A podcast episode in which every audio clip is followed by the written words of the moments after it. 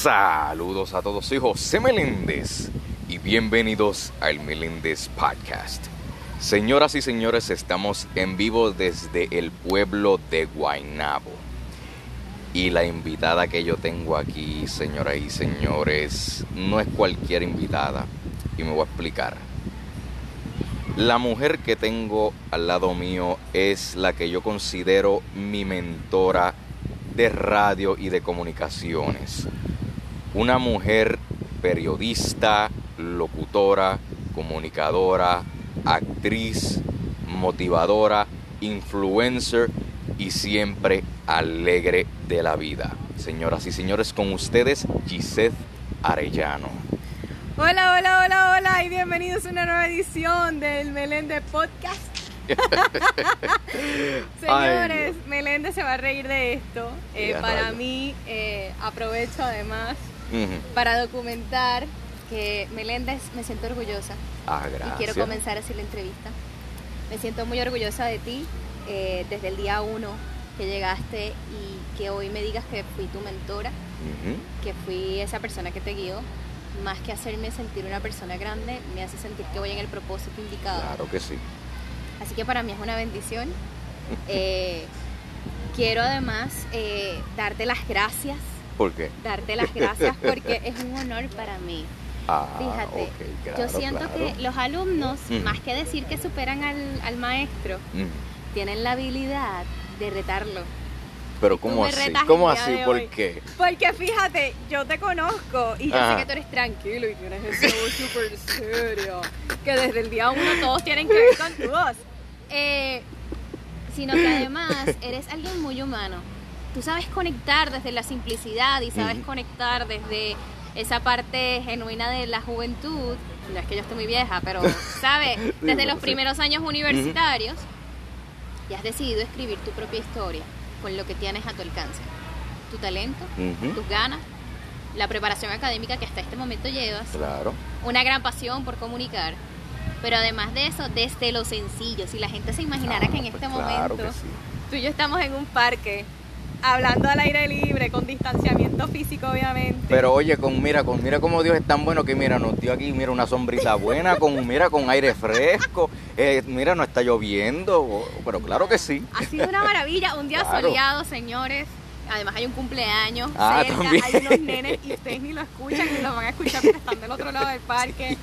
Eh, pero es una bendición porque volverme a reencontrar contigo. Luego de, después de dos años, señoras y señores, dos años.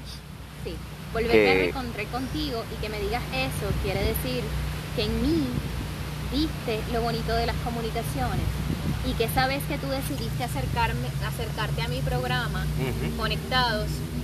Yo fui un bonito reflejo o te mostré el mundo de tal manera que a ti no te diera miedo para salir corriendo, porque es muy común que la gente llega a radio o la gente llega y corren.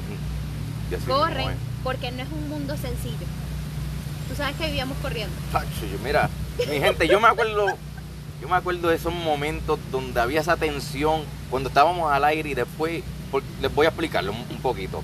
En el programa de Conectados yo estaba en el segmento de las noticias y no era fácil porque mientras yo cogía clases, yo redactaba noticias y luego se las daba a Gisette para que me corrigiera y me decía, mira, no, José, tienes que arreglar esto, esto y esto. Y era un poquito tenso porque mientras ella estaba en su segmento, estaba ayudándome a mí como que, mano, está fuerte la cosa, señor. Está fuerte, pero era bien divertido, ¿no? Entonces los temas musicales. Ah. Los temas musicales estábamos escuchando por decirte Vele y paralelamente yo estaba corrigiéndole.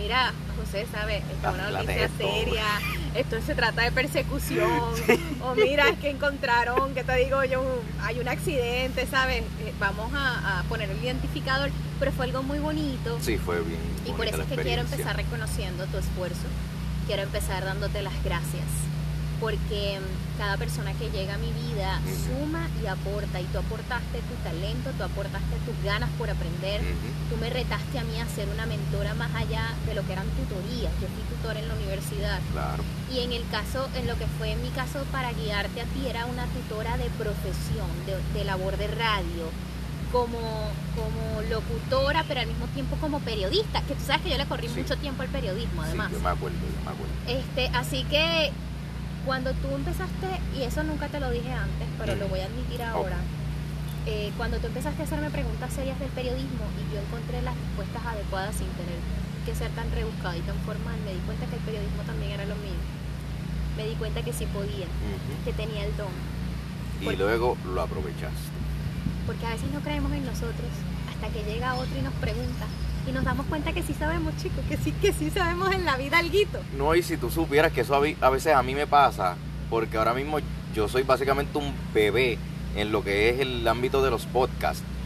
Pero me llena de tanta alegría que jóvenes vienen y me, me explican, mira José, ¿cómo es que tú logras hacer tanto contenido de la nada? Y pues yo pues soy el tipo de persona que cualquier cosita que me venga a la mente, eso yo lo hago. Mira, imagínate que yo hablo de, voy a empezar a hablar de todo, de leyendas de la Biblia, de dinosaurios, hasta de dinosaurios, imagínate. Y como quiera a la gente le gusta y es lo más básico, pero yo siempre le digo, mira, yo hago este tipo de contenido, aunque para mí sea básico, pero es con el propósito para brindar el pan de la enseñanza y temas que a lo mejor tú no sabías, pues yo te lo estoy trayendo, aún sea de lo más básico.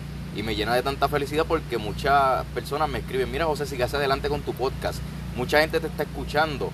Las entrevistas, ¿sabes? Nunca pares de hacer contenido por nada ni por nadie. Es como que, wow. Y eso que llevo un solo año esto yo lo empecé desde el 2020 sin ninguna expectativa y mira ahora haciendo entrevistas, imagínate. Y lo hace súper bien, lo hace súper bien y desde el día uno tú, está tu interés genuino, está el talento, pero está la preparación y la perseverancia, la constancia, la dedicación, el amor propio. Si tú hubieses desistido porque estábamos en pandemia, aunque yo te hubiese escrito como te escribí, José, hazlo, te voy a apoyar si tú no hubieses creído en ti, nada de eso hubiese sido posible. Y es verdad.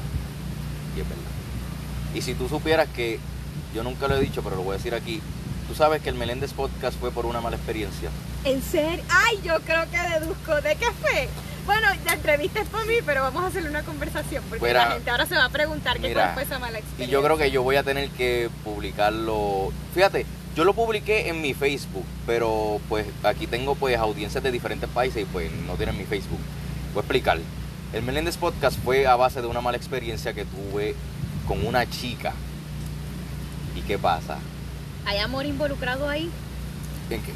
En la experiencia. O sea, era una situación amorosa. Es que la gente se lo pregunta. Sí, fue, Mera cultura general. Sí, fue, fue por una desilusión que pues, a mí, porque yo puedo decir, me afectó. Pero luego de eso, yo decidí, este, como que escribir y redactar guiones.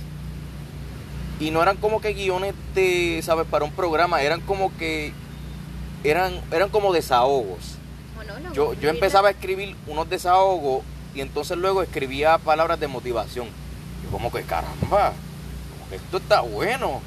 Y entonces saco mi grabadora y comienzo a grabar. Y luego me doy cuenta de los podcasts.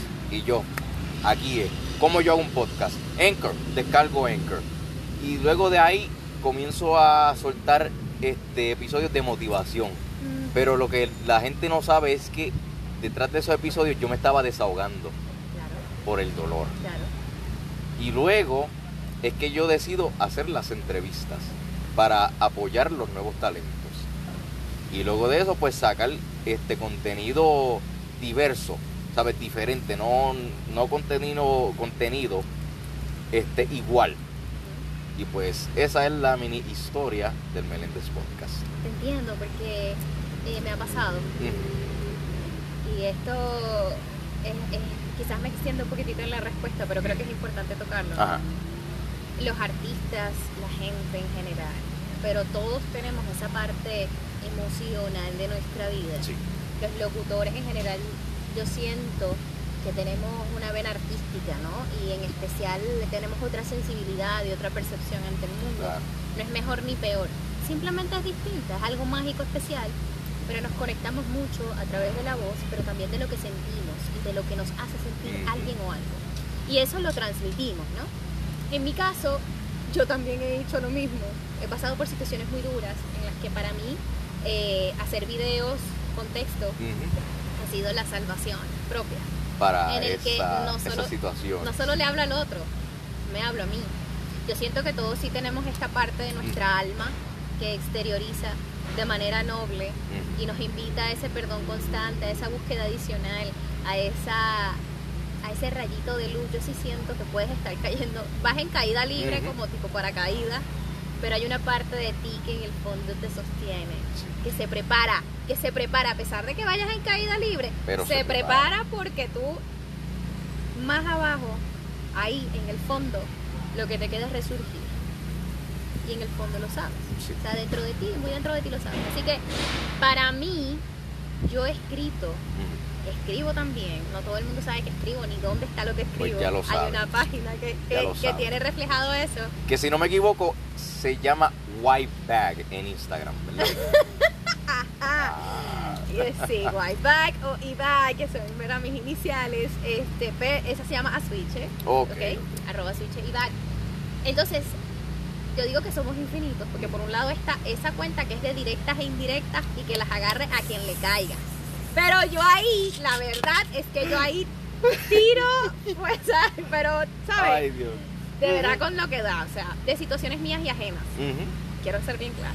Esa es una página a switch, ¿sabes? Como Ajá. cuando tú vas a prender la luz, que tú dices, esto es un comentario que va a despertar, que va a, que va a mover, que A va a estremecer a la gente. O son cosas que me pasan que me estremecen, que son cosas que me mueven, que son cosas que me despiertan. Pues yo saco mis mensajitos y los publico por ahí. No le he dado tanto promoción, sin embargo, si aparece mi fotito de arroba switch. Ujú. Y está la de siempre puedo. Siempre puedo es más poética. Es esta línea más inspiracional, poética. A switch es vamos a mover, o sea, vamos a, a- a- Que no le guste. que- al que no le gusta, Ay. al que le pica, es porque le aplica. Y la gente, y aquí ya voy a entrar un poquito más en lo que soy yo, eh, la gente me ve y como tengo mucho léxico, me han dicho eso, yo antes pensaba que no, pero ahora entiendo que sí, que tengo muchas palabras, algunas rebuscadas, otras no tanto. La gente dice, ah, ella es muy proper. Y me ven como que, ay, ella es locutora, es periodista, ¿sabes? Es asesora, esta parte Te ven como una mujer de alto rango. Ajá, ajá. Pero además de eso, yo siempre he dicho que yo soy de ambos mundos. Yo soy la proper, la que quiere hacer todo perfecto, la que es demasiado inspiradora, pero al mismo tiempo muy fuerte de carácter, Ujú. tajante. Porque Eh, es que es por una buena causa, porque tú quieres que las cosas que tú te propongas salgan bien. Ajá. Y que sea lo que sea que hagas, Ujú. hazlo con pasión y determinación, porque tú no sabes si detrás de ti o a tu lado La gente te está dicho, mirando. ¿Sabes? Por eso fue que yo decidí entrar al programa Conectados, porque además de que eh, yo noté que tú eras una, y eres todavía una mujer con una pasión inmensa que, es inexplicable.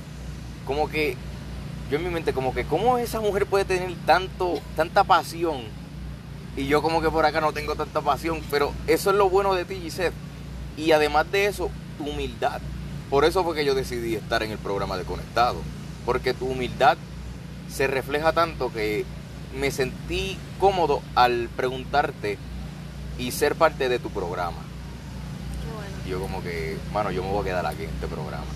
Y lo mucho que aprendí, lo mucho que nosotros vacilábamos fuera del aire, esos chistes que, que no se escuchaban al aire, la música, todo, todo, todo, todo. Sí, y gracias por eso, José, porque en, ahí justo acabas de dar el pie al segundo mundo. Tú puedes intentar ser muy perfecto, muy perfeccionista o hacer las cosas con determinación, carácter, eh, pero puedes cruzar la línea de la soberbia. Y ese es uno de los peco- peores pecados que hay, la soberbia. Así que siempre me he sentido muy cómoda siendo eh, una, vamos a decir, una exploradora de mí misma, intentando llegar a mi versión más genuina, en la que la humildad es el espacio real para conectar. Tú no tienes esa, esa habilidad para abrir tu corazón y tu mente, escuchar al otro, entenderlo, eh, captar sus ideas, percibir sus emociones, Claro. te estás perdiendo de la riqueza del mundo y de nada sirve que quieras hacer muchas cosas en el mundo, de nada sirve que quieras hacerlo perfecto, de nada sirve que te inspires en ser la mejor si el hecho de que seas el mejor o la mejor no depende de ti. Esa es la verdad. Desde mi percepción, que seas el mejor o la mejor no depende de ti. El mejor o la mejor en comparación a qué. Esto no es una competencia, esto es la vida. Claro. Tú viniste a vivir, yo vine a vivir. Y cuando entendí que venía a vivir y que mi riqueza está en ver reír al otro, mi riqueza está en decirle al otro que sí puede, primero intento hacerlo con humor. Si no funciona con humor, pues que vaya a switch y lanzo mis indirectas por ahí y hay gente que reacciona y funciona. Eh, eso me llena y ahí es cuando te das cuenta que no es que existe una persona que sea el mejor o la mejor. Hablamos de situaciones y de actitudes de vida. ¿Cuál es la mejor actitud de vida que yo puedo tener? ¿Cuál es la mejor aportación al mundo que yo puedo hacer? Pero es necesario que tengas esa dosis de humanidad que te permita aprender y aportar. Si no está esa dosis de humanidad que te permite aprender del otro, desde la escucha, desde la observación, te va a ser muy difícil aportar, porque no vas a saber cuál es la realidad del mundo o las realidades del mundo.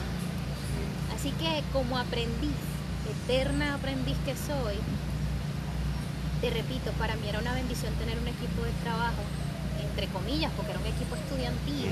Ahí ninguno de nosotros percibíamos ni un dólar. O sea, todos estábamos porque estábamos haciendo un producto Claro. desde la universidad, Universidad. y desde la aportación. Un producto que mucha gente estaba interesado en, en- en realmente capitalizar y, y vienen, buen- vienen cosas muy buenas con conectados. Eh, pero en ese momento yo decía, y esto es algo que ustedes lo sabían porque siempre les di las gracias al aire y lo hago aún fuera desde el día uno. Yo les decía, yo no tengo manera de retribuirles que no sea desde mi experiencia y mi aprendizaje lo que ustedes me aportan a mí, lo que ustedes le aportan a la universidad y lo que ustedes le aportan al proyecto. Esos momentos vividos en cabina, como tú bien dices, nadie nos lo quita. Y yo creo que es lo que nos ha mantenido a flote durante la pandemia. El hecho de todo lo que experimentamos de la vida antes De la pandemia. de la pandemia. Eh, pero era necesaria la humildad. Yo entendí que eso también soy yo. Yo soy de ambos mundos. Yo soy la que puede ser muy proper, Pero puedo ser la que me voy un fin de semana en kayak y desconecto el teléfono y conecto con gente que no conozco y le pregunto su vida y me cuentan sus dramas y me los vivo y todo y puedo llorar y todo. Claro. Pero ahí hay mucha riqueza y la riqueza, para tú llegar a las verdaderas riquezas del mundo, requieres despojarte de prejuicios, requieres despojarte de egos, requieres despojarte de todo lo que te limite, limita y aleje al otro. Porque la riqueza de la vida no es perceptible a simple vista. La riqueza de la vida se trata de una percepción y de que te des la oportunidad de vivir experiencias que nadie te va a poder. Oye, como que pone uno a reflexionar en esto. Y eso que no hemos empezado todavía la entrevista. Sí. Y yo como que, "Ache, estamos aquí. Este es, es como volviendo para uno de mis segmentos, el segmento reflexivo aquí. Yo voy a tener que, que grabar un episodio contigo en el segmento reflexivo. Claro, cuentas conmigo. Pero vamos a comenzar esta entrevista con Mónica. Ok. Dato curioso, señoras y señores, Gisette Arellano es una mujer de Venezuela, una venezolana. Sí. Así que Gisette, ¿por qué tú decides vivir aquí en Puerto Rico? Wow, quería seguir estudiando, quería Mm. vivir la experiencia de estar en otro país.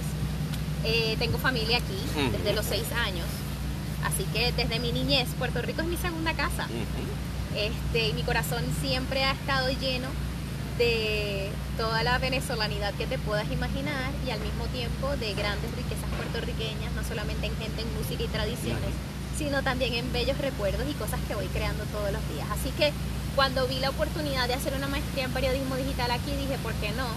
Si sé que mi corazón me lleva a los lugares y a los sitios, a las experiencias que quiero vivir.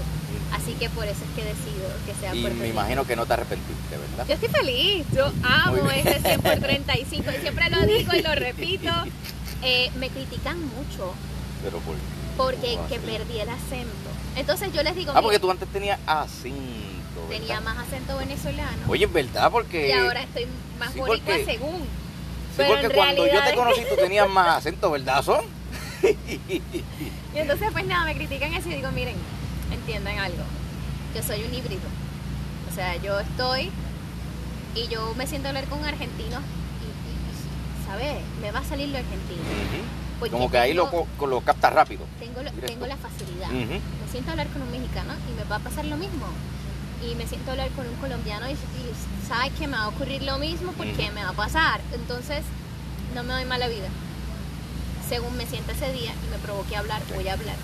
Ahora cuando hago locución ya es diferente. Pues ahí es diferente. Ahí la, eh, la oratoria y la pronunciación, todo. Sí, Oh, lo es puedes certificar. Sí. Y se lo digo por experiencia porque hubieron momentos en la radio que Giselle, mira, me, me tiraba puya José, las R's y las S's. Y gracias a eso fue que aprendí a arreglar mi vocabulario para mis episodios. Gracias a esta mujer, señoras y señores. Así es. Y ahora, ¿por qué tú decides estudiar comunicaciones? ¿De dónde surge tu pasión por las comunicaciones? ¿Y por qué en Sagrado Corazón? Pues mira, yo tengo un bachillerato en Mm. comunicaciones generales. Este, después hice una maestría en comunicación organizacional que Mm. debo una tesis por ahí, siendo bien honesta. Este, pero decidí estudiar periodismo, maestría, la segunda maestría en periodismo digital, porque me gusta la radio. Amo la radio. Me gustaba muchísimo eh, lo que era la televisión. Me gusta mucho la televisión. But a las redes sociales le tenía cierto recelo. Al contenido digital le tenía cierto recelo. Y la realidad es que cuando a mí algo me reta y yo decido eh, tomar ese reto, dirigirlo, y si hay que manejar ese barco, yo agarro el timón, lo hago de manera formal. Y dije, pues si a mí no es que me encante, yo me voy a preparar a ver si a mí me encanta. Yo lo voy a estudiar a ver si a mí me gusta y me gustó. Y eh, por eso es que decidí estudiar la maestría de periodismo digital. Pero cuando comencé, cuando comencé, cuando comencé, la verdad es que toda mi vida he sido bien extrovertida. Yo estaba entre estudiar psicología o comunicaciones. Quedé para ambas profesiones en distintas universidades en Venezuela. Y decidí que fuera comunicaciones porque sé que es mi propósito de vida. Mi propósito de vida es conectar, es parte Claro. de mi propósito de vida. Y mm, me sentía como pez en el agua, o sea, estar en radio, poder hablar con la gente, entrevistar, crear contenido. Siempre he tenido esa facilidad para escribir. Eh, gané concursos de poema en el colegio.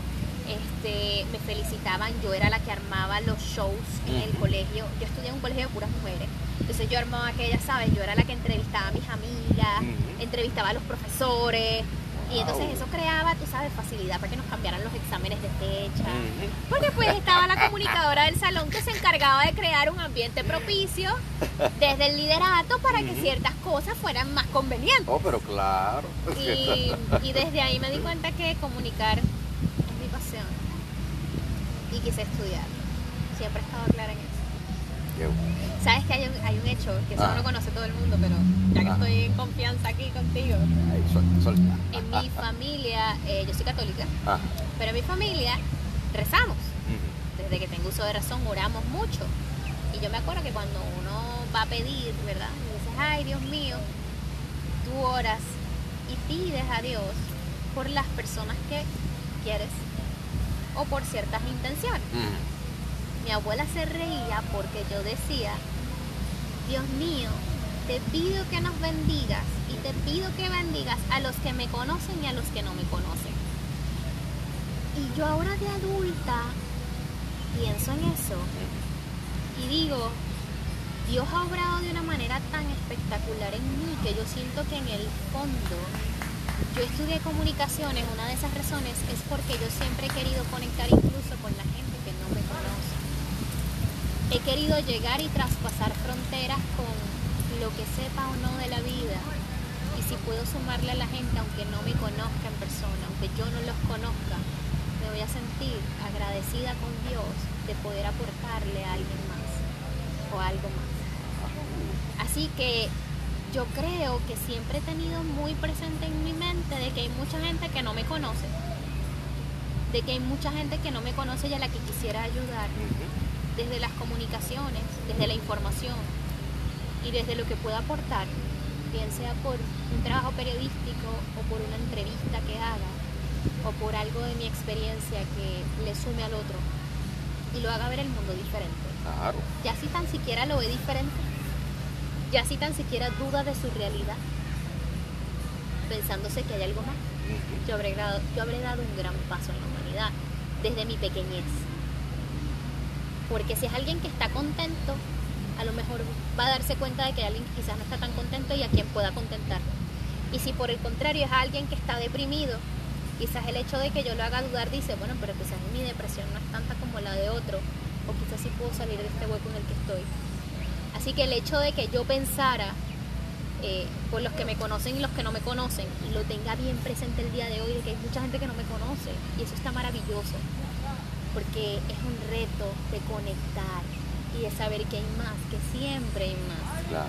Este, y creo que eso es lo que me gusta de las comunicaciones, que comunicar es conectar, conectar es vivir, y vivir en el fondo se traduce en una bendición.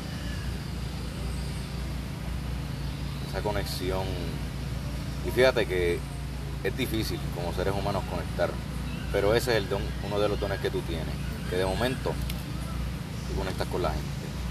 Y eso es muy, y ahora en estos tiempos es muy difícil conectar con las personas, pero es bueno que tú tengas esa bendición de conectar instantáneamente con las personas. Y ahora Gisette, ¿cuál fue la primera emisora que tuviste locutora? La primera emisora en la que yo fui locutora fue en Caracas, Venezuela. Fueron tres, si no me equivoco, de estudiante en la emisora Radio Tiempo. y estuve después en Radio Caracas Radio, muy conocida en el país. Estuve también en este, estuve Radio Tiempo, Radio Caracas Radio, Kiss FM, Radio Capital em, y en las radios de la universidad de allá, la Universidad Monte Ávila. Eh, esas que recuerde que haya sido locutora, locutora, locutora. Huepa Radio, un proyecto de una radio, este, creo que fue en el año 2000, 2012 más o menos, aproximadamente, 2013. Era una propuesta de una radio nueva pero las primeras fueron Radio Tiempo, Radio Caracas Radio, XFM. Fueron, y fueron proyectos paralelos. Yo, yo recuerdo que esos primeros pasos, José, fui a una, imagínate tú, mi abuelo, en paz descanse, jugaba caballos. Y entonces él sabía mucho de eso. Y un día yo llego a la universidad, donde yo estaba estudiando mi bachillerato, y el señor que vendía empanadas, que es una comida muy típica, como decirte pastelillos y empanadillas. Pues allá le dicen allá empanadas. le dicen empanadas. Están hechas de manera diferente con distintos rellenos. Eso es otro tema, eso es gastronomía. Visiten conectados. Arroba conectados PR en Instagram. Ya lo saben. Ya lo saben. Y entonces, eh, pues este señor tenía este negocio. Y yo no sabía que él tenía, además de ese negocio, él tenía una un programa de radio especialista para el mundo hípico domingo a las 7 de la mañana. Me, dice, mira, ¿por qué tú este domingo no vas para mi programa de radio? Y das noticias y haces locución. Y ya, pues bueno, Radio Tiempo. Y yo, pues claro, Radio Tiempo, que te da la hora todo el tiempo. Ah, pues Entonces, yo fui, yo fui para allá. Este, y fue una experiencia súper bonita. Muy, muy, muy linda. Me gustó. ¿Qué tenía que ver yo en el mundo hípico? Lo que mi abuelo me contaba de resto, nada. Entonces él me, decía, cómprate el periódico y tú vas a hablar de cultura. Mm. Para que la gente que escuche el programa de caballos, las esposas que estén al lado, escuchen si el marido las puede llevar o no al cine, si el esposo las puede llevar o no al teatro, y no les peleen el programa de radio. Y yo le dije, pues cuenta con eso, cuentas conmigo. Eh, y estuve unos días acompañándolo al aire. Y me imagino que eso fue un éxito total. Un éxito total. Qué bueno, qué bueno. Como entrevistadora sí fue en la universidad, mi universidad, de verdad que tengo que reconocer que es a uno. Yo me acuerdo que un, profesor me dijo, eh, tú tienes mucha madera para entrevistar y te va a ir muy bien como entrevistadora. Y hizo una serie de entrevistas a personajes muy importantes en la universidad. A mí me tocó entrevistar a Ana María Simón. En ese momento era una periodista, locutora, actriz, o sea, una cosa espectacular. Y yo decía, ¿qué? ¿Qué don entrevistar a esta mujer? Y además desde la universidad, y yo soy bien nueva en esto, pero tú sabes, uno se para delante del reto y aquí estoy. Y lo hice, hice esa entrevista y ahí dije, es verdad, esto es lo mío. Porque yo salí más feliz que la entrevistada. Y yo dije, esto es lo mío, y no porque le fuera mal ni le hiciera malas preguntas, sino porque me di cuenta que me apasiona. Entonces, mi primera radio, Radio Tiempo, que te da la hora todo el tiempo. Y este, después vinieron las otras, Radio Caracas Radio, Radio Capital, eh, FM, y así sucesivamente. Wow, qué bueno. Ahora vamos para lo que vinimos aquí, señoras y señores. Gisette, cuéntame la historia de la creación del programa Conectados. Ok, yo llego a la Universidad del Sagrado Corazón, empiezo a estudiar mi maestría y yo dije, yo quiero estar muy concentrada en lo que es mis estudios. Eh, tenía un trabajo como tutora en la universidad, pero esto no es todo, yo no me voy a alejar de la radio y sé que hay una radio, yo tengo que hacer lo posible por estar ahí. Además de que yo era una doña, una señora ya, una señora, una señorita mayor. Soy una señorita mayor que ya tenía edad, ya yo tenía mucha experiencia, yo había sido productora, eh, había sido locutora, ya yo venía de, trabajar en radio por más de 7, 8 años. Sí, que tenía experiencia. Tenía experiencia. Y dije, pues si esto es lo que a mí me gusta, quién sabe si de aquí sale mi proyecto de tesis. Yo tenía ese proyecto dándome vueltas en la cabeza. Y llegó un día, redacto mi documento con mi propuesta formal, cuáles son las secciones, los objetivos de cada sección, cómo lo quiero presentar. Le escribo a José Rodríguez Chiclana, que es el director de la Saludos unidad radial. a José Rodríguez, si es que logra escuchar esta entrevista. si es que logra escuchar esta entrevista. Y entonces le presento el proyecto de manera formal solicito una reunión con él y él enseguida me dice que sí, me siento, le muestro mi currículo vitae eh, y, le digo, mira, este es el proyecto, este, esta, esta persona soy yo, conózcame, yo estoy realmente interesada. Y él me dijo de una vez en lo que abrió la carpeta y leyó el proyecto, me dijo, reconozco tu talento, reconozco tu trayectoria, dime qué horario quieres. Ahí empezó todo. Este, y no solamente tuve un equipo maravilloso, sino grandes amigos, como tú que me entrevistan hoy. Y me siento muy feliz y satisfecha porque hay mucha gente que cuando le toca continuar parte de su proyecto de vida decide abandonar sus pasiones. Y hay algo a lo que yo no he querido renunciar y es a la radio, estoy negada. Así que espero, espero que eso motive a quien escuche este podcast sepa que en un principio cuando a ti realmente las cosas te apasionan y te llenan, hazlas formales. Formaliza tu vida, formaliza tu pasión. Hay algo que a ti te gusta, estudialo. No lo puedes estudiar, busca tutoriales. No puedes buscar tutoriales porque ya lo sabes, ya sientes que tú sabes y que puedes aportar desde la realidad. Ah, pues sencillo, lo que tienes que hacer es hacer tu propuesta, empezar a llevarla. ¿Qué te van a decir que no? que te van a decir que sí, no lo sabes, te estás adelantando.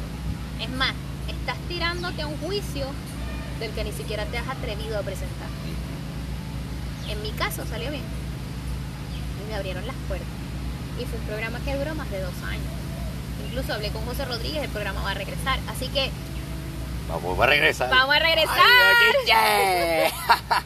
Así que, que si me preguntas cómo nació Conectados, Conectados nació desde mi genuino interés de conectar, desde lo bonito, desde la cultura, desde el entretenimiento, desde la gastronomía, desde la salud, desde todo lo que nos conecte a través de la dinámica humana.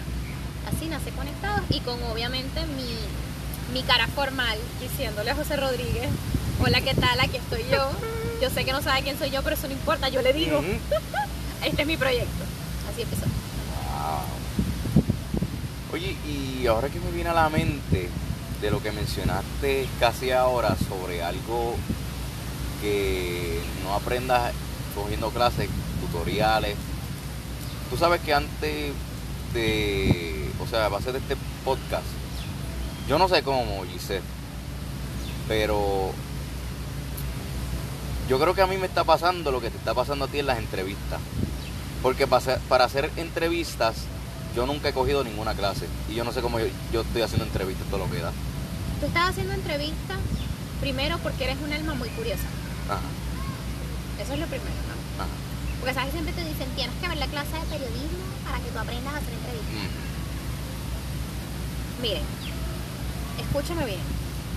Si usted sabe entablar una conversación con alguien y en vez de decirle solamente lo que usted piensa, empieza a preguntarse qué quiero saber del otro, tú podrás. Las entrevistas son preguntas y respuestas. Desde mi humilde perspectiva, el valor de la pregunta no siempre es la pregunta, porque tú haces la pregunta y el entrevistado, si le da la gana, persuade la pregunta como quiera y te quedaste con la pregunta en el aire. El verdadero valor de la pregunta estará en la respuesta y esa respuesta variará como tú conectes con ese entrevistado. Desde la mirada, el lenguaje corporal, la voz o incluso las inflexiones que puedas hacer de tu voz, esa percepción o esa, eh, vamos a decir, ese, esa expresión que tengas delante de ese entrevistado y un alma curiosa. Tú tienes esa alma curiosa. Además de que tú lo viste. Si usted se, se pone a analizar el mundo, vivimos de entrevistas en entrevistas, las entrevistas son conversaciones. Así mismo es. Claro, depende del tipo de entrevista. Las entrevistas de periodismo formal no. Las entrevistas de periodismo formal es pregunta, pregunta, pregunta, pregunta, pregunta, pregunta. Y si se cae, pregúntale sobre lo que se cayó. Pero es un chiste, familia. Uno no Ay. quiere que nadie se caiga en entrevistas. Pero si tú lo ves desde estas entrevistas que se relacionan más a podcast, Ujú. que atiende a acercarse a una conversación. Así que las entrevistas, yo te diría, requieres de un alma curiosa, de la capacidad de elaborar preguntas, de conocer de la vida un poco del otro, para saber con quién te estás sentando a hablar. Pero si hay una parte genuina de ti que proviene de la curiosidad de tu alma y de querer conectar, de querer mostrar la historia de ese otro. Hablando de curiosidad, dice Arellano, tú siempre has tenido esa voz desde pequeña. Porque tu tipo de voz es una voz como que calma al oyente. ¿Tú nunca te has dado cuenta de eso? Es como que una voz suave y dulce. Como que, bueno, quiero escuchar esta voz todo el tiempo hablar. Bueno, tú sabes que hay una pelea en mi familia por eso. Ay, Dios. Señores, se van a reír. Ay, padre. Con la verdad, esta es la verdad. Este, pues mira, hay un temita con mi voz. El temita con mi voz es el siguiente. Yo cambio la voz todo el tiempo, bebeses. Yo cambio mucho la Ah, voz. Ok, tú, yo hablo con mi mamá. Ajá. Hola mami, bendiciones. Vuelvo a ser una nena, Ajá. una nena. Hablo con mi abuela y es lo mismo. Hablo con mis tíos y dependiendo del tema que me toque en familiar, la voz cambia también. Hablo en el mundo profesional y es otra voz, ¿sabes? Es esta voz empoderada, esta mujer segura, exacto. Como que la gente dice, ay, ¿está tomará café? Pues que ella nació con café en las venas, porque es que no entiendo. Ujú. Así que mi voz cambia mucho, pero sí, desde pequeña están esos cambios en la voz. Cuando son temas serios, yo, yo tengo una manera muy pausada de hablar, muy formal. Cuando me molesto es otra la voz. O sea, cuando yo me molesto, no, es que me molesto. No grito, pero sí cambia. Ujú. Y ahí entonces viene mi verdadera respuesta. La voz es la expresión del alma. Y de lo que esté experimentando tu alma en ese momento, se va a expresar tu voz. En el amor quizás está la calidez, en la soberbia está la fuerza, la ira, la rabia, pero eso también sale en la voz. Desde la jocosidad y la sonrisa, pues sale otra voz. Eh, ha cambiado con los años. De niña pues era más nena. Pero siempre a mí me pasa que cambian los roles que tengo. Si estoy con mi familia, tengo una voz. Si estoy en la radio, tengo otra voz. Si estoy como asesora académica, tengo otra voz. Si estoy en entrevista, pues otra voz. Y así. Esa, esa es la respuesta, va cambiando. Igual como yo, ay padre, esta conexión de voces, Dios mío, porque es similar a lo que a mí me pasa, porque por ejemplo, yo tengo una voz que es variada y grave, pero puede cambiar, porque por ejemplo, yo puedo estar con mis familiares y, y voy, y, este, cambia de por total, que hablo como los sea, de aquí de Puerto Rico, como uno dice, pero si por ejemplo es una entrevista, pues es la voz que tengo ahora. Si es para un anuncio, puede cambiar a sí mismo. Y si es para narraciones, puede cambiar así de grave. Pero ahora mismo es así. Y es como que yo ni, a- ni cuenta me doy que cambio mi propia voz. Sí. Sí, a mí me lo criticaban mucho porque aparte me Mm. criticaban en mi familia. No vayas a hablar como una niña así como tú hablas cuando vayas a tener una entrevista. Y yo, mira, no, eso es en mi casa. Yo hablo así es en mi casa, no en la calle. ¿Sabes? Porque me lo, me lo critican, no sé. O sea, la gente se imagina Mm, que cuando tú estudias una profesión, mm. la gente, todo el mundo te ve igual. No. Y cuando tú vienes de una familia tan fuerte, que Mm. todos tenemos carácter tan fuerte. O sea, Sí, en mi estricto, familia sí, sí. son estrictos. Ajá. Tienen buen corazón, y Pero son broma y todo, pero somos bien fuertes de carácter. Todos. Imagínate tú, de mi familia, la mitad son abogados y la otra mitad son médicos. La Mm. comunicadora soy yo. Ay, padre. ¿Qué crees que ocurre? Pues me escuchan haciendo doblaje, o me escuchan en la casa, o me escuchan entrevistando cuando yo iba a entrevistas de trabajo. No vayas a hablar como una nena. Y yo, mira, yo hablo así aquí es en mi casa. Yo hablo así es con mi abuela. Ujú. ¿Entiendes? O sea, que si había una exigencia en eso de cuidado como vayas a hablar en la calle. Eh, ya no, ya la gente se acostumbra a que yo cambio la voz todo el tiempo y, y es parte de mi personalidad. Eh, y por eso también estudié actuación. Ah, de eso vamos a hablar ahorita.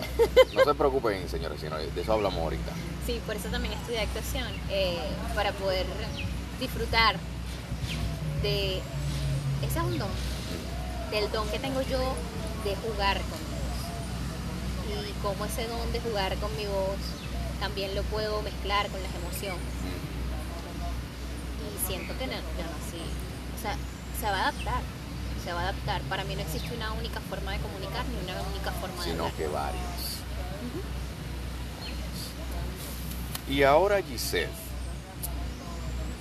tú obtuviste el privilegio de estar en diferentes proyectos en televisión para WIPR. ¿Cómo, logró, ¿Cómo lograste obtener esa oportunidad? ¡Wow!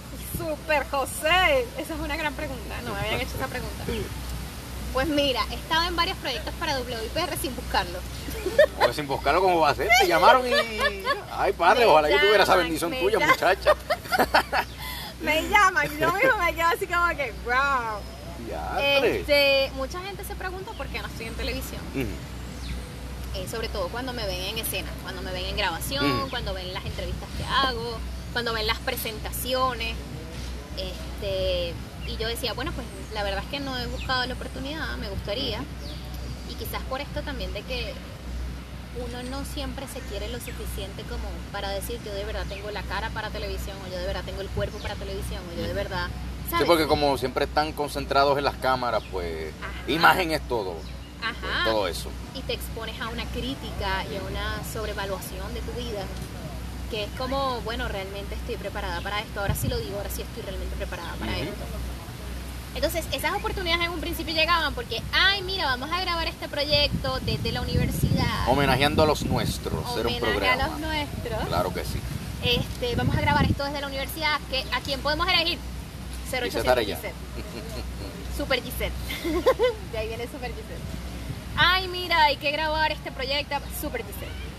Empiezo a trabajar en la revista de medicina. Me buscan como periodista del área digital, periodista digital de una revista de medicina, medicina y salud pública. MSP, si no me equivoco, ¿verdad? Ajá. Muy bien. Empecé a trabajar ahí y me dicen, mira, tenemos esta situación, vienen estos proyectos y qué sé yo qué. Y yo, bueno, pues perfecto. Em, y yo ayudo en lo que es la producción. Yo también soy trabajo como productora.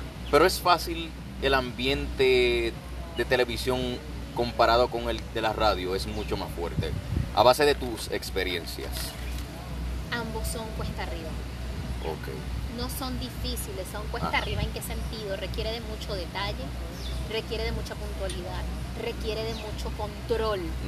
Tanto en la radio como en la televisión, tú tienes que tener el control. Ahí no ocurre nada que tú no, que tú no sepas que va a ocurrir.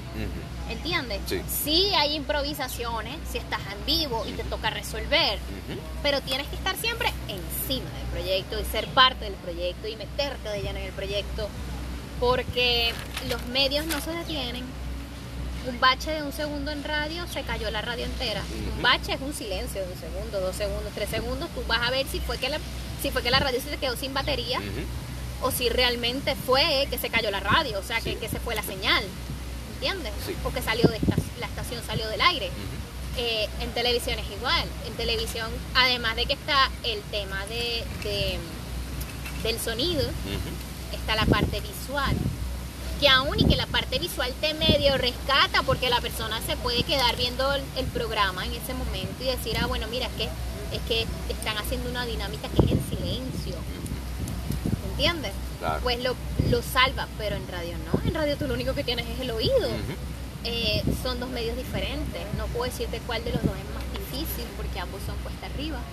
En televisión pues trabajas con egos. No me he tocado de mala manera nunca, pero sí los puedes ver. Sí, sí, es este, en televisión hay, hay una parte estética que cuidar y no tanto porque te la exijan desde el medio, porque normalmente cuando del medio ya te, ya te llaman o te buscan, ¿verdad? Es porque ya te han visto Ujú. sí te hacen mención, como que recuerda que televisión, te van a ver, etcétera. Pero no es esa exigencia y más cuando tú estás de punto en blanco, pues no hay tanto problema. Pero si tú sabes que hay un juicio del que te ve del otro lado, o sea, tú sabes que hay alguien que te conoce, pero son más los que no te conocen. Y los que no te conocen te ven, y un parpadeo mal hecho, un rímel que se corra, o Una expresión facial una mal hecha, una expresión. que eso ha ocurrido en, Y yo que soy tan en expresiva, te años pasados aquí en Puerto Rico, porque yo lo he visto. Eh, un, un operador que no poncha a tiempo, Ujú. ¿Sabes? Un director de cámara que no cambie en ese momento el tiro de cámara a tiempo. O sea, es tu imagen la que está expuesta. Claro. Puede ser que tú no hayas hecho el libreto o que no hayas escrito ese error ortográfico que después dijiste. Y si no estás pendiente y no tienes un léxico o una agilidad mental y al mismo tiempo de locución para resolver en el aire, pues quedas mal. Y eso se repite, se repite, se repite. Y si alguien te grabó, Ya no hay vuelta atrás. a veces lo que está en juego no es solamente tu reputación, lo que está en juego es tu imagen y no solamente tu imagen, sino qué tan frágil o no puede ser para tu familia la imagen que los demás tienen. Así que yo siento que más que hablarte de la dificultad de la televisión o de la radio, te hablaría de la dificultad que representa para alguien que se dedica a medios saber preparar a su familia para eso. Porque los que nos exponemos, tú sabes que van a hablar de ti, tú sabes que en algún momento te vas a equivocar. Tú pides a Dios que la equivocación que vaya a ser sea noble y sea salvable, Ay, Dios. porque somos humanos y puede ocurrir. Y pensar que no nos va a ocurrir nos vuelve esclavos del perfeccionismo, ¿ok? Me llegó a la mente, ay Dios mío, Giselle, no sé si te acordaste de, si te vas a acordar de esto.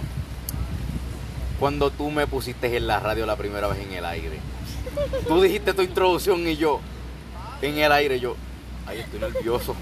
Y tú me miraste, tú me miraste así. Y yo, Y, sí, y yo, yo, yo. sí, porque tenía Yo que ver en los ojos. Él, solo- a él lo que le- se le Y ocurrió decir, mira, hasta se me enredó la lengua. A él lo que se le ocurrió decir fue, estoy nervioso. Y yo, en el aire y tú.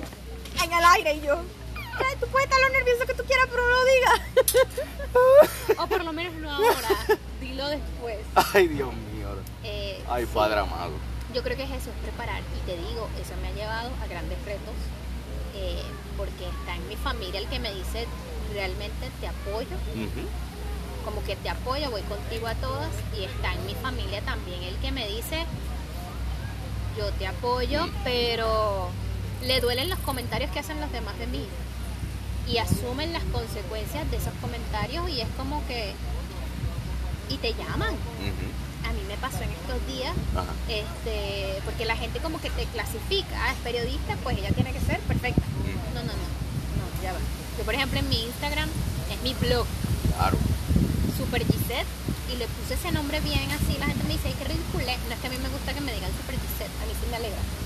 Eh, y no tengo problema con eso, porque yo siento que todos los que estamos en el siglo XXI viviendo tanta tragedia junta y siendo que- positivos en el mundo somos claro. unos superhéroes. Claro. eh, bateando la tristeza, la desilusión, la desesperación o tan siquiera algunos la depresión. Este, que me llamaron en estos días y me dijeron, ¿cómo se te ocurre a ti bailar en una historia? Era una canción de salsa. Y yo salgo cubierta totalmente. Y yo decía, bueno, pero es que ya va, yo soy un ser.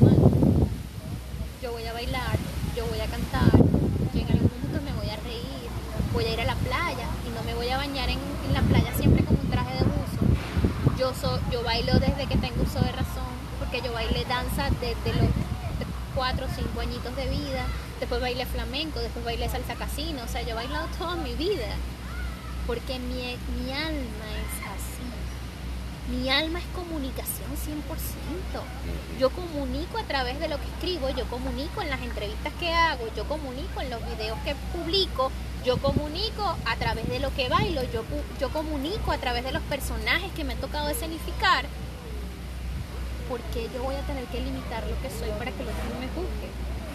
Si es que yo soy yo 24/7 y lo que el otro ve de mí es tan siquiera un segmento, es tan siquiera una hora de un programa, es tan siquiera un poquito de un producto hecho con mucho amor para ese otro. Pero yo no me puedo esclavizar por el miedo a lo que el otro opine de mí.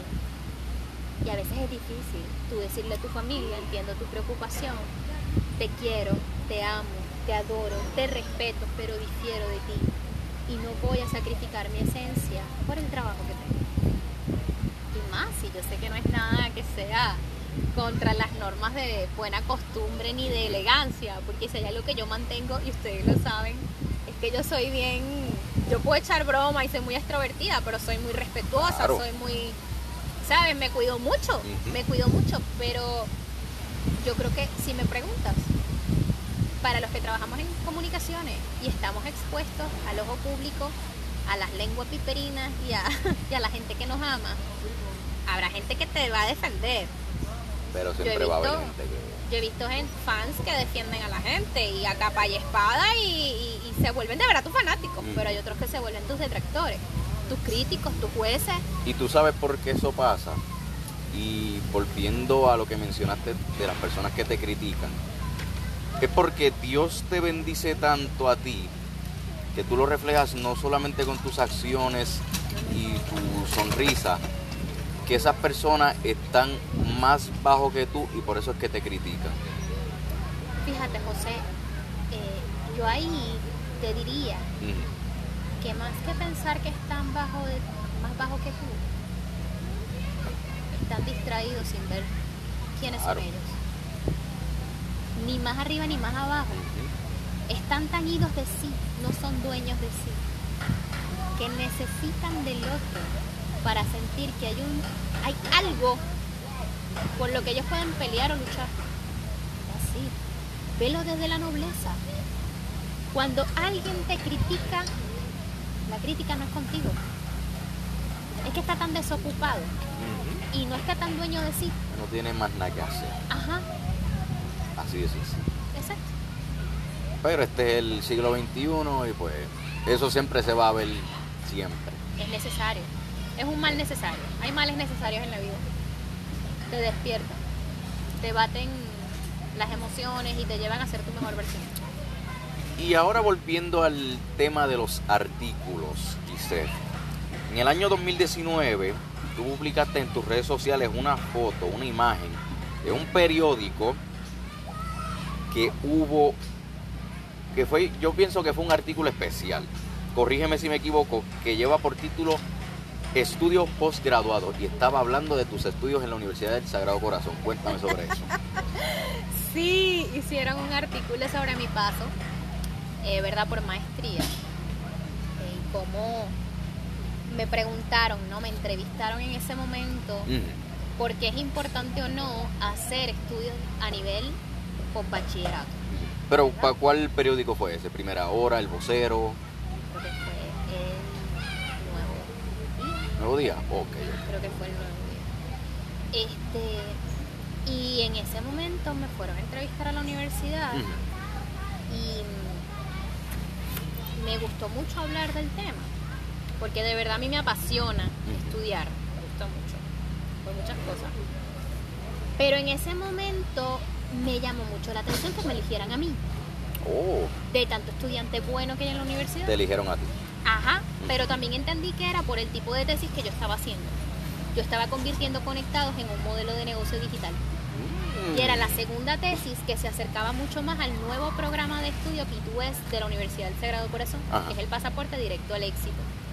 Así que fui esa, fui una de las últimas, nos graduamos solo dos personas de, de periodismo digital para cerrar el 2020 porque ya las maestrías cambiaron. Y yo fui una de esas dos personas. Ajá. Sin embargo, de las nuevas, de los nuevos trabajos finales, se iban a parecer mucho o en gran medida a lo que fue mi tesis en ese momento. Que mi tesis era convertir el, el programa Conectados en transformarlo y llevarlo a un nivel superior en el que ya se convertía en un modelo de negocio digital. Así que yo supongo que también eso me ayudó y obviamente cuando tú evalúas lo que ha sido mi paso por la Universidad del Sagrado Corazón, como desde ser una estudiante, tuve mi programa de radio, fui tutora, fui lectora anotador, asesora académica, he sido maestra de ceremonias de la universidad, animadora de fiestas, o sea, yo he recorrido Un tanto, montón. un montón. Fui imagen de sagrado. ¿Verdad? Los anuncios. En los anuncios Los famosos anuncios, los billboards. Claro que sí. Y, Que hasta en el cine aparecía ese anuncio y yo, y- yo la conozco. Ajá, y en radio también, Ujú. era la voz del, del anuncio en radio, pues yo creo que también eso influye, ¿no? De lo que fue como decir, bueno, ¿quién de nuestros estudiantes puede ser esa voz? eh, Que nos represente, Sagrado Corazón. que diga desde su experiencia cómo, cómo ha aportado a su vida seguir Ujú. estudiando. Wow.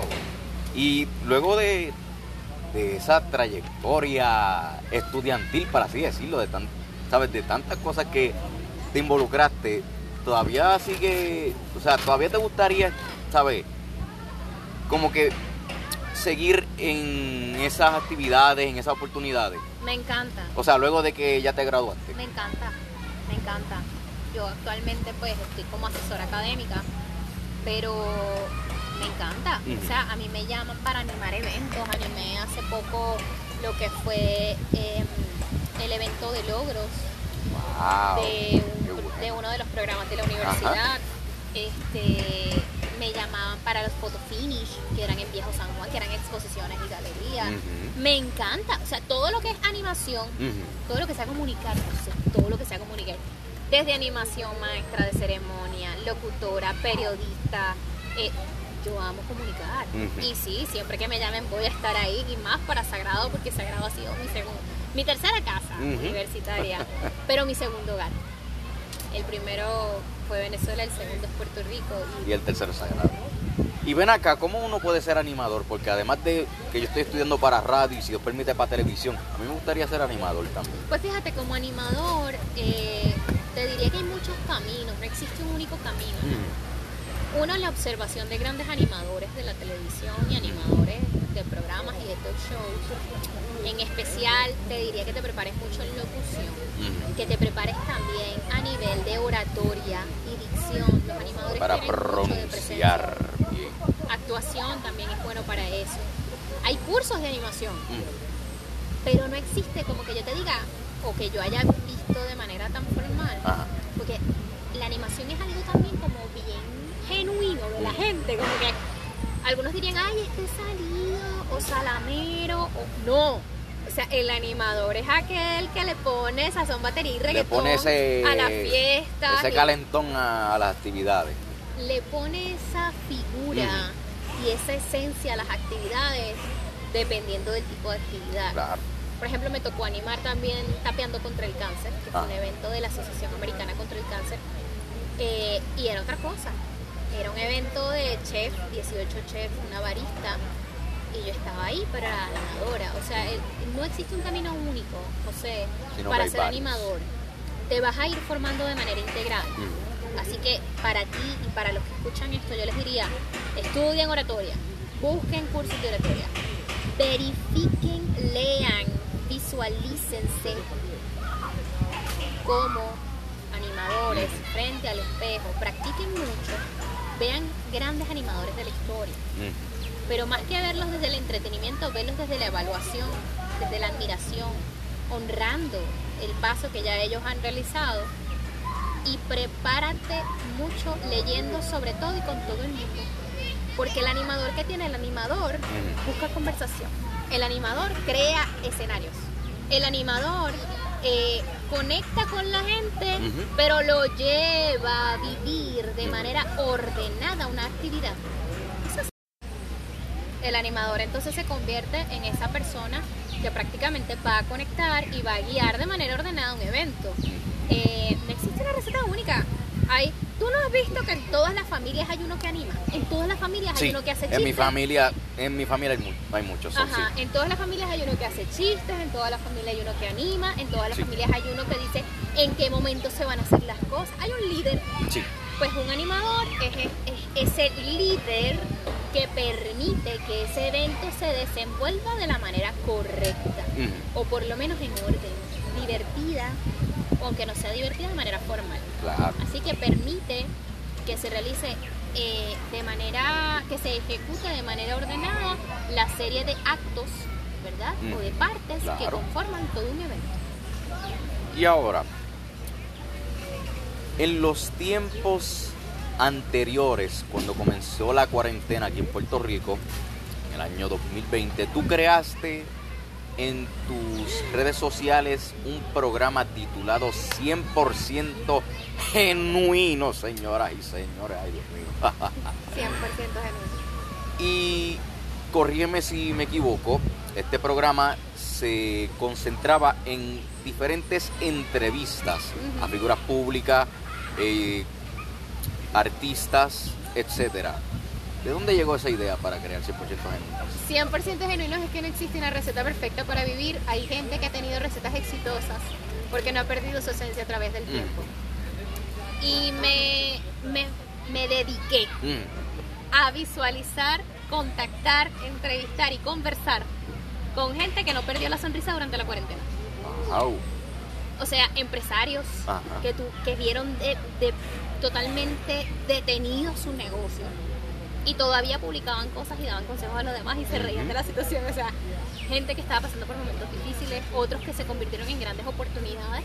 Hubo gente que tuvo oportunidades brutales, buenísimas, maravillosas a través de la pandemia.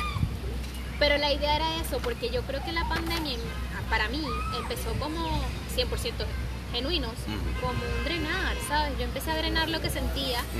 Era mi búsqueda más genuina para llegar a mí, ser una mujer mucho más segura porque me iba a graduar y ya me iba a enfrentar al mundo profesional y tenía que estar bien segura en ese autoconcepto, autoimagen y autoestima. claro. Porque si hay algo que tienen las comunicaciones, o sea, es que la gente te ve, pero tú conectas por lo que eres. Y si yo no era una mujer segura, si yo no era una mujer que me conocía, si yo no era una mujer capaz de mostrarme al mundo como soy, la, siempre iba a vivir bajo, esclavizada debajo del pensamiento Claro. del otro. Además que no hay nada que a ti te conecte más que alguien que sea genuino.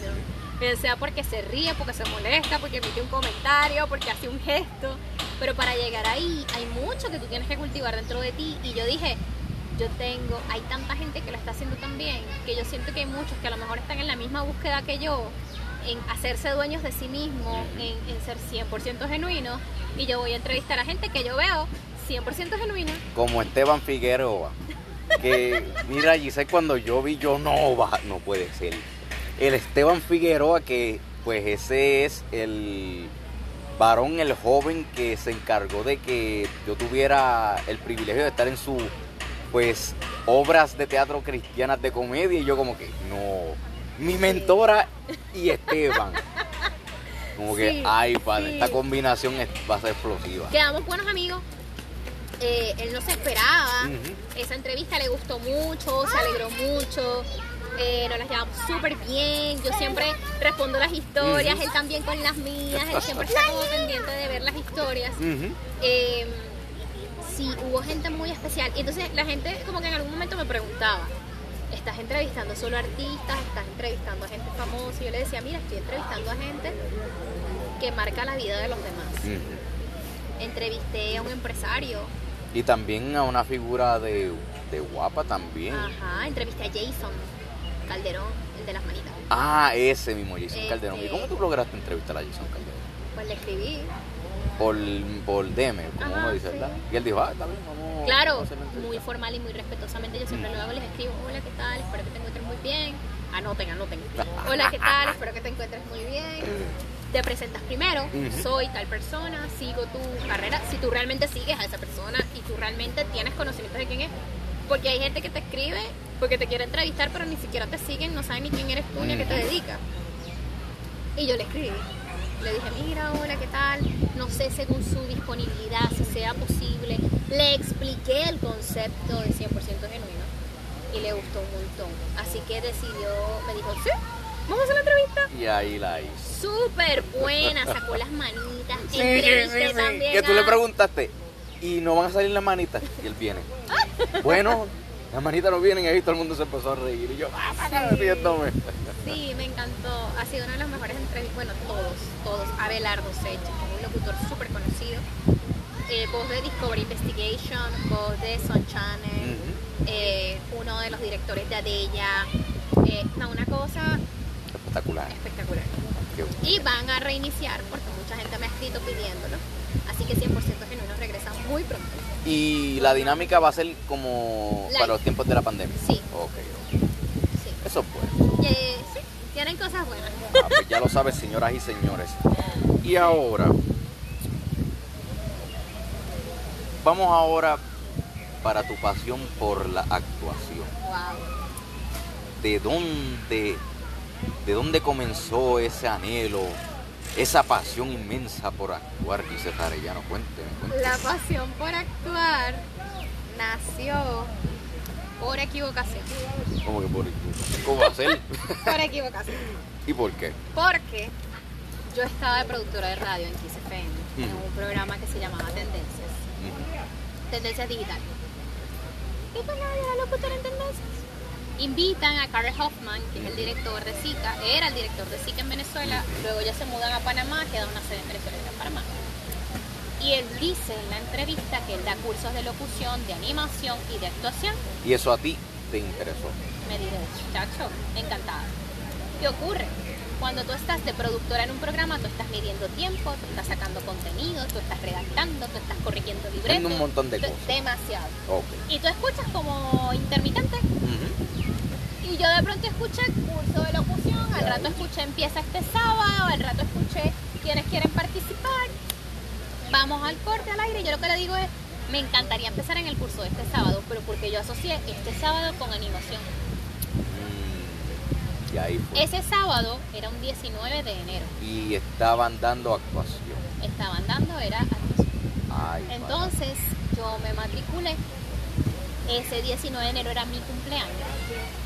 Y como yo amo estudiar, he intentado toda mi vida, yo fui para mi academia, para el teatro, en ese momento el Teatro Santa Fe. Yo fui para mi academia feliz y contenta porque yo iba a empezar mi curso de animación. Entramos al, a- al salón enorme donde estábamos todos los estudiantes, empiezan a hablar, se empiezan a presentar y él dice, bueno, ahora yo quiero saber de todo lo que están aquí, qué, qué motivo les trae a estudiar actuación. Y que por favor lo digan en voz alta, se presenten y digan. Y yo puse la misma cara que tienes tú, los ojos como par de huevos Mm. fritos en ese momento. Y yo decía, no puede ser, Me este se equivoque. No, tú sabes, tú sabes mi osadía. Yo dije, él se equivocó. Él se equivocó. O sea, ¿cómo yo voy a pensar que se va a equivocar el director de, de la institución? Y yo no, él a lo mejor porque se equivocó. Como él siempre está dando cursos de actuación, porque Pues él es por actor, eso. él se equivocó. Yo estoy en lo correcto. Yo estoy, yo estoy- para que tú veas la terquedad es una cosa seria. Pasa eso. Pasa lo de empiezan a presentarse. Yo estoy aquí en el curso de locución, de anima, de, de actuación, qué sé yo qué. Y en ese momento digo, no, esto es serio. Todos dicen, todos están diciendo actuación y me toca presentarme a mí. Ay, Mira, y por la verdad muere el pez. Hay un dicho muy mío y es al mal paso darle prisa. Ser 100% genuino siempre te va a rescatar. Y yo agarré y dije en ese momento, yo estoy aquí por error. Así con toda la letra. Yo estoy aquí por error porque yo pensé que era un curso de animación y no me di cuenta que era un curso de actuación. Hoy es mi cumpleaños, pero asumo este reto. ay. Si la vida me trajo aquí, algo tengo que aprender Así que desde hoy comienzo a estudiar actuación y así fue como yo llegué ahí, por error. Por error, porque yo no me había matriculado para estudiar actuación. Wow, y Yo me había entonces, matriculado para ser y entonces animadora. ¿cuál, cuál fue la expresión del profesor cuando Muerto de la risa me dice, pues bienvenida, porque eso quiere decir que hay un camino para ti aquí. y cómo fue ese camino? Maravilloso, magistral. Logré presentarme en dos obras de teatro. Este, y bueno, ya después vinieron los cambios que me traen para acá. Eh, maravilloso. Pero aún así estuvieron esos cambios de llegar acá a Puerto Rico. Usted tuvo el privilegio de aparecer en diferentes anuncios para Cocina Rica PR. Que incluso yo estuve en uno de esos. Ajá, el de, la- el de Sí. la sospecha. Mira, ay Dios mío, yo pienso que para mí me fue mal ese anuncio. Porque No, me dieron ganas de reírme en, una, en la parte donde hicieron el close-up. Yo por poco Ajá. me da risa. La gente lo tiene que buscar para que se mueran de la risa. Sí, lo Ese tengo. anuncio es porque Sí. eran amigos de nosotros. Luis formaba parte de uno de los colaboradores Sí, del programa. Y entonces él dice, mira, yo necesito ideas creativas para, para. Para para, el- dar a conocer mi claro. negocio. Yo le digo la idea y él me, y, y él me dice, pues mira, que lo cómico, para que tú veas que hay un tema de actuación muy presente en mi vida y que no ha sido buscado. Yo le digo a Luis las ideas de esos comerciales, Ajá. pero no era yo una actriz, era otra persona. Una actriz con la que ellos tenían intercambio. Esa Wow. actriz se complica y no llega a la primera, la primera grabación, que era una, un especial sobre el 14 de febrero. Sí, que ahí tú estabas con un... Con Lenny. Sí. ¿Do- ¿De dónde es él? Yo lo he visto en... Lenny es ahora de Ninja Warrior. Ah, va para. Ninja. Sí, sí, Eh, Sale el 31 de mayo, si no me equivoco, ya. sí. Wow. Eh, y entonces, pues, me da risa porque él tampoco era el actor. Entonces él me llama y me dice, Gisette, la actriz me canceló, la grabación es hoy, a mí me están prestando esa parte. O sea, se iba a grabar en una locación que era prestada. Me están prestando esa locación. Que fue un actriz. apartamento de lujo, porque yo lo vi yo. Ajá. Ah, Me dice, me están prestando esta locación eh, y, y yo de dónde voy a sacar una actriz. ¿Tú puedes por favor hacer el intento? Y tú como que... Y mm, yo la vi otra vez. mm. La vida otra vez me lleva. Y entonces yo le digo, sí, yo no te voy a abandonar. A los amigos uno nunca los abandona. No, nunca. Son sus incondicionales. No, nunca. Y le dije que sí. Grabamos el primero y a la gente le encantó. Había, hubo gente que escribió y que esta muchacha es una actriz nata, como que, que bien le quedó, la gente se moría de la risa. Estaba más gordita en ese momento, así que como ahora he rebajado, pues como que la gente me encuentra un parecido, pero no dan de dónde es que me han visto. Y después viene entonces el otro, que fue el de, el de Ay, quien se Dios comió, quien se comió el temple. Que yo creo que fue eso un- para un especial de Navidad. Ajá. Sí, sí, yo me acuerdo. Ay, Dios mío, yo me acuerdo de la... Mira, imagínate que el, la semana después de cuando se grabó eso, un montón de estudiantes diciéndome, ah, tú eres el detective, guau, yo, tú, tú soy Y yo, pero ¿dónde tú me viste? Y la gente riéndose con ese anuncio. Inclusive yo hasta me hice un meme con la cara de, de seriedad que tenía y, Pues y la mira. gente riéndose de la risa. Sí. Fue una, fue una muy buena, fue muy, muy buena. Sí. Tú, eres- tú tienes también esa vena. Sí, Era lo que te decía, los locutores buena tenemos esa, esa posibilidad Ujú. de trabajar en comunicaciones, pero desde distintas vertientes, desde la parte artística o desde la parte más formal y noticiosa. Eh, sí, Fue una buena experiencia. Hay que grabar y otro me gusta anuncio. actuar. Hay que grabar Hay otro que grabar otro, hay que Hay que escribirle a Luis para que... Que- sí. Este, a mí me encanta. Sí, incluso fue la primera vez que le dije a mis mamás, Ujú. difiero de ti, pero yo voy a seguir actuando porque me encanta. Este, sí, porque mi mamá? mamá era... Sea, mi mamá me decía, te arriesgas demasiado los ensayos, sales casi a las 12 de la noche. Ah, Cuando se van a entrenar las obras teatrales, sabes que hay muchas horas de ensayo. Sí, y se preocupaba. Y yo Eso pues lo lamento, pero yo voy a seguir adelante porque me gusta actuar. Y como siempre he sabido cuáles son mis valores, mis principios y mi, Nunca mi te formación quitas. profesional, nunca me quité. Eso es bueno, eso es importante también. Y ven acá. ¿De dónde viene la famosa introducción Hola, hola, hola? Que mira, sé que además de tú, ser periodista, yo creo que tú eres más reconocida por ese, por ese intro. Hola, hola, hola, hola, bienvenidos a una nueva edición de Mira, Conectados. mi gente, eso nunca falla. Si no es en televisión, si no es en redes sociales, si no es en radio, nunca falla, mi gente. Esa es una, una introducción que, que la marcó a ella. Sí, igual que, que la parte, es un placer, un honor y un encanto acompañarlos una vez más. Yo soy Gisela Arellano. Ya la gente conoce esta presentación. Pero ¿de dónde llegó esa? Natural. Wow. Yo creo que fue un Ajá. día que yo llegué al estudio y vi a la gente como medio cabizbaja. Entonces tú llegaste estaba- ahí. Hola, hola, hola, Hola, hola, hola, hola, hola. Sí, y, y es algo natural. Ajá. O sea, yo agarraba el micrófono y de una. Hola, hola, hola, hola. Bienvenidos a una edición de Conectados. Ya estamos conectados desde Ujú. la Universidad del Sagrado Corazón. Y la gente. Como que. Y sí. Yo tengo un amigo que me dijo en estos días: Te reto que empieces un Instagram que no digas hola, Sí, hola. yo lo hola". vi, yo lo vi, Y yo lo vi los redes. días que yo empecé. Aquí yo y allá aquí. Sí, sí, es verdad, es verdad. Yo Yo me me acuerdo. rebusco. Yo rebusco cambiar las cosas. O sea. Pero mi gente, eso nunca fallaba en todos los programas. Siempre esa introducción que a nadie se le olvidaba, que hasta Leslie Rodríguez, que estaba con nosotros, te imitaba, hacía la mímica. Y, y yo, vaya, riéndome en el asiento de atrás. Sí, sí, ustedes disfrutaban Sí. conmigo y el hola, hola, hola. bueno, en estos días me encontré con un amigo que me invitó a comer y me ve de lejos. O sea, te digo. Y no me digas que grito. ¡Ah! Y me ha gritado: Hola, hola, hola, aquí estoy. Y tú Y yo, mm, ok. Sí, ese es el hola, hola, hola. Ay, Dios mío.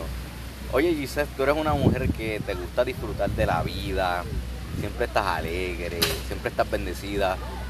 ¿De dónde llegan estos nuevos videos de reflexiones y motivación que ponen uno a pensar? Wow, toda mi vida he sido un alma, yo diría que un alma curiosa, pero vieja al mismo tiempo. Porque Vieja en el buen sentido de la palabra, asociándolo la vejez con la sabiduría. Y siento que es Dios que ha tocado mi corazón totalmente, lo ha transformado, lo ha sanado y lo ha hecho eh, según lo necesita. Yo le he pedido mucho a Dios, yo creo ciegamente en Dios. Ciegamente en Dios, conscientemente en Dios, racionalmente en Dios, como tú lo quieras ver, pero yo creo en Dios. Y en sus manifestaciones y su manera de hablarme.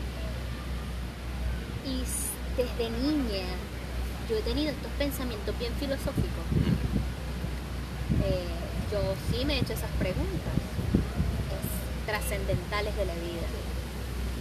Y hay momentos, me, me he documentado mucho en este crecimiento de alma, por esto de saber que lo más importante no siempre es perceptible fácilmente. Y hay gente que ha llegado a mi vida a preguntarme o a comentarme momentos difíciles. Y yo siento que es Dios que habla por medio de mí. O siento que simplemente es mi alma que desea compartir con el otro lo que me ha sido enseñado. ¿Ok? ¿Por qué me atrevo a compartirlo? ¿Por qué me atrevo a decirlo? Porque siento que es un compromiso más allá de mí. Siento que por algo lo sé y que quedármelo me convertiría en una mujer avariciosa, llena de avaricia. Y yo no, yo no soy así. Yo siento que nos inmortalizamos a través de lo que escribimos, de lo que hacemos y de cómo amamos a los demás. Nos conozcan o no. Eh, mis reflexiones son mi manera de sanar, son mi manera de mostrarle al mundo parte de mi alma, más allá de lo que ellos ven, más allá de mi más allá de mi alegría, más allá de ser una mujer extrovertida. Para mí las reflexiones son el espacio para, para ser, sin esperar la respuesta del otro, simplemente desde la aportación y desde el regalo se convierten en una especie de monólogo que me lleva al crecimiento mío, a mi crecimiento. Eh, yo me despierto y puedo grabarte un video sin haber tomado café, que tuve un tiempo que lo hacía. Eh, y he sentido la necesidad de grabarme hablando sobre la vida y de compartirlo y no sé por qué está ese llamado dentro de mí, pero lo siento, un llamado bien fuerte a hacerlo. Para mí el espacio de la reflexión es apostar ciegamente a la humanidad. Es creer que Dios está en la vida de la gente porque a veces la gente no lo ve. Para mí la reflexión es un espacio de aprendizaje, de sanación, de entrega, de renovación. Cuando tú hablas de la vida, cuando tú reflexionas de la vida, te liberas de los prejuicios, te liberas de las necesidades afectivas, te liberas de, del juicio del otro, de la dependencia, porque la reflexión es ese continuo diálogo que te permite reencontrarte una y otra y otra vez, responder a ti mismo. Y desde ahí hay otro que a lo mejor conecta, hay otro que a lo mejor necesitaba escuchar esas palabras, hay otro que conecta contigo y que se da cuenta que no estás solo en este mundo. Para mí las reflexiones son un espacio necesario, pero que llega a la vida de la gente cuando la gente lo necesita. Y que si tú sientes dentro de ti que hay algo que compartir, no debes quedarte callado. Porque lo que tú no compartes te tortura. Sea bueno o malo. Te tortura. Te tortura porque no vinimos a estar solos. Ah, Vinimos solos, pero no siempre a estar solos. Y Dios nos acompaña. Así que o mi manera de reflexionar es simplemente una, una entrega que hago de lo que soy. Y si en algún momento yo no llegara a estar, que quede plasmado en algún lugar para alguien que quiera saber algo de mí. Yo creo que, y esto es bien importante, y lo hablaba hace poco con unos amigos, no hay nada más bello y nada más genuino y nada más real que conocer a alguien desde lo que alguien siente en su corazón contarte de sí. Y las reflexiones tienen eso. Las reflexiones nos permiten mostrar nuestra forma de ver el mundo, que puede que no sea perfecta, pero que puede llevar al otro a despertar, puede llevar al otro a tambalearse, puede llevar al otro a dudar. Y ya si otro tan siquiera duda, le habrás mostrado otra parte del mundo, te habrás hecho, habrás sido, desde el verbo ser, delante del otro. Y al momento de ser delante del otro, has mostrado que Dios también se magnifica, que Dios también se presenta, que Dios también se muestra por medio de ti. Todos mostramos en algún momento el rostro de Dios. Desde el amor, desde la compasión, desde las cosas buenas. Y a veces no somos conscientes de eso. Yo le he pedido a Dios muchísimo, José, que me enseñe a ser una mujer a vivir en plenitud. Y a vivir en plenitud, es decir, desde la observación, desde disfrutarme un buen café, una excelente conversación, porque la vida es eso. La vida es más que el carro en el que te subes. La vida es la velocidad y el sentir la brisa en tu rostro. La vida es ese buen café, es ese abrazo hermano, es esa buena conversación, es esa risa hasta que te hace llorar. La vida también es sentir compasión, el dolor del otro. La vida también es la furia. Mira, es el cumpleaños que están cantando aquí cerca. La vida son tantas cosas que solo por medio de, la, de tu observación y de, de esa petición humana que le hagas a Dios, Dios mío, enséñame a vivir en plenitud, para que cuando lleguen los momentos difíciles a mí no se me olvide la bendición de estar vivo y de estar bien, de tener salud, de tener amor, de tener oportunidades en la vida. Y desde ahí nacen las reflexiones. Desde esa búsqueda más humana, pero más libre de prejuicios. Por eso es que me gusta compartirlas. Porque me hacen escucharme, me hacen escuchar y saber cómo se ha nutrido mi alma, cómo puedo conectar con el otro, no desde lo que tenga que hacer, sino desde una forma de ver el mundo. Que te repito, no es perfecta, pero es humana y es 100% humana. Señoras y señores, ahí escucharon unas tremendas palabras de reflexión que se las iba a pedir, a pedir a Giselle, pero mira, ya las dijo.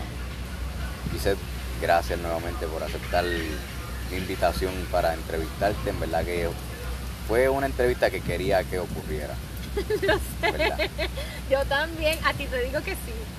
A ti, a ti te digo que sí a las entrevistas porque, uno, porque creo en tu talento, dos, porque te apoyo y tres, porque sé el profesional que eres. Aunque no lo parezca, ella, ella, se- ella ve en mí que soy un profesional. Sí, sí, sí, tú, yo, yo te conozco, yo te conozco a ti. Yo, te como que te conozco, hey, yo como que te conozco a ti. Eh, sí, sí. em, te admiro, te respeto, te sigo. Eh, más que ser tu mentora, yo soy tu amiga. Y siempre te lo he dicho. Creo en tu dignidad humana, creo en tu potencial. Sé que hay muchos José Meléndez. Creo en tus primeros pasos en la grandeza de cada paso que estás dando. Y no hay otra mejor manera de demostrarte mi credibilidad en ti que siendo realmente esa entrevistada que tiene el honor, el placer, el privilegio y el encanto de sentarse a conversar contigo. Estoy hasta sin palabras, imagínense, mi gente. Que tan. Tan. ¿Cómo diría? El tiempo pasa tan rápido que ninguno se da cuenta porque, dato curioso, mi gente, antes de finalizar esta entrevista. Esta no es la primera vez que yo entrevisto a, a Gisela Arellano. ¿Te acuerdas el, Sí, uno de los yo proyectos? tengo los videos grabados, yo lo voy a publicar. A ella yo la entrevisté para un proyecto de la universidad. Y me imagino que los tiempos no son iguales. Para aquel tiempo me imagino que normal preguntas del profesor. Me imagino que poca investigación, que si esto y lo otro. Y no era de mi vida tampoco. Imagínate. Además, imagínate. era del mundo profesional, pero no de mi vida. Pero como que wow. Y a veces como que me pongo a pensar y ni cuenta me doy del crecimiento que hago, por ejemplo, en estas entrevistas, Total. en, en los podcasts, en la radio, ¿sabes? El tiempo pasa rápido. El tiempo pasa rápido no te quedaste en el tiempo. Tú sabes la bendición que es que tú y yo hoy hayamos superado, por así decirlo, entre comillas, una pandemia. Ambos estamos vacunados, familia, no nos lo están Amén. preguntando, pero lo comentamos por si acaso, Sí, ¿verdad? que Porque se preguntan, estos dos están grabando un podcast en un parque donde hay niños y hay gente. y Pero estamos vacunados. lejos. Estamos, estamos vacunados, estamos lejos, Yes. hay distanciamiento y pues hemos tomado todas nuestras medidas de bioseguridad. Claro. Em, somos tan bendecidos, José, de que tú y yo hemos hablado, nos estamos sentando a hablar. Tú has podido seguir adelante con tu proyecto. Yo he podido seguir adelante con los míos.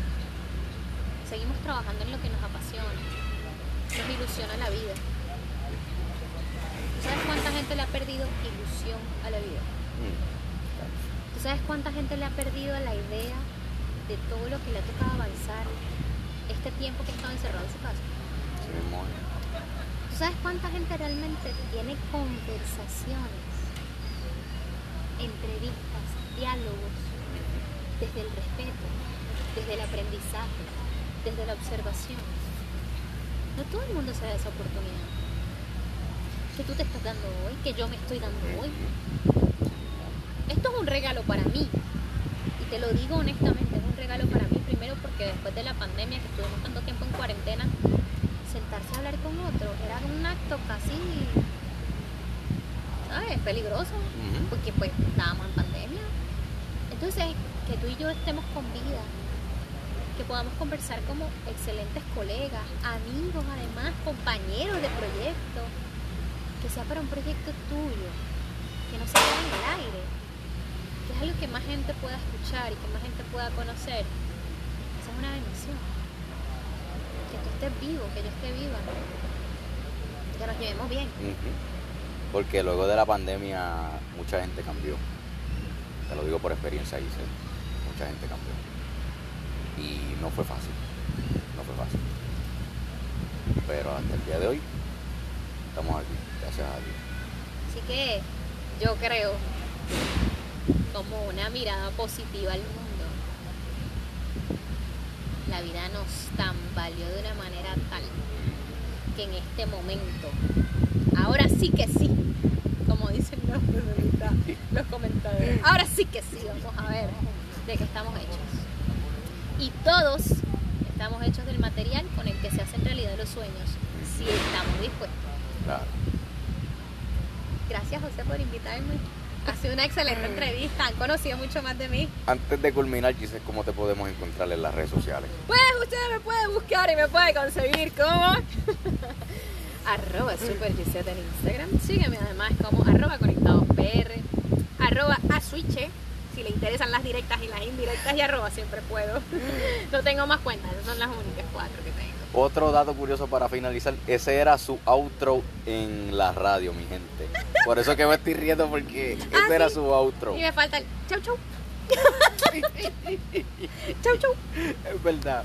Mi gente, antes de culminar y dar mis redes sociales, les doy las gracias a ustedes porque estaba verificando la aplicación Anchor y solamente en Anchor, no en Spotify, hay más de 869 reproducciones totales del podcast en todos los diferentes países que están escuchando este podcast. Y en Spotify hay más de 420 streams, reproducciones y más de 1.2 mil starts. Gente, ustedes son los mejores, ¿verdad? Que estoy más que, que agradecido con ustedes. Me pueden encontrar en mi Instagram como soy José Meléndez y en Facebook José Meléndez del Valle. Soy José Meléndez y gracias por escuchar el Meléndez Podcast. Dios me los bendiga. El Meléndez Podcast, disponible en Spotify.